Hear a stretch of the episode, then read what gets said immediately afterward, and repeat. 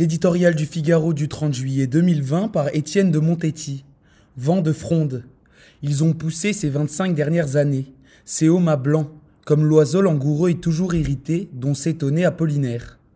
Après le temps des centrales thermiques, après l'opprobre jeté sur le nucléaire, les éoliennes sont apparues, blanches, élancées, innombrables.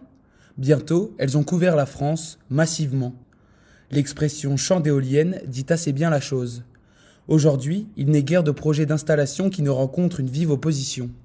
La résistance ne prend pas forcément une forme spectaculaire, mais des recours se multiplient, déposés par des associations résolues. L'impression d'excès est générale, et les riverains sont excédés. Des sites naturels, des joyaux architecturaux sont menacés par l'arrivée intempestive de ces tristes hérons au long bec émanché d'un long cou. Un vent de fronde souffle sur le pays, non pour entraîner les lourdes pales, mais au contraire pour les arrêter. Devant ces flèches, peut-être gracieuses de loin, assurément affreuses de près, les populations concernées sont perplexes. Pourquoi cette frénésie? Sont-elles rentables au regard du coût de leur installation? Inoffensives pour les oiseaux et les chauves-souris? Leur sifflement nuirait gravement à la santé. À leur doute, une même réponse est faite. Qui tient lieu d'argument d'autorité, l'éolien est propre.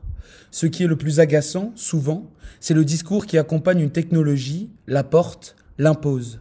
Propre, soit, mais qu'est-ce à dire? Les promoteurs ont oublié dans leur magnifique rhétorique un très vieux mot, le beau. L'énergie produite par le vent est renouvelable, tant mieux, non polluante, à la bonne heure.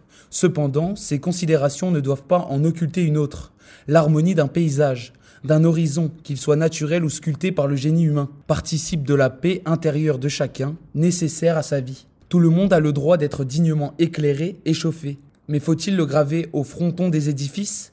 La beauté est un chef-d'œuvre en péril. Or, elle aussi, elle d'abord, est une condition de notre bien-être.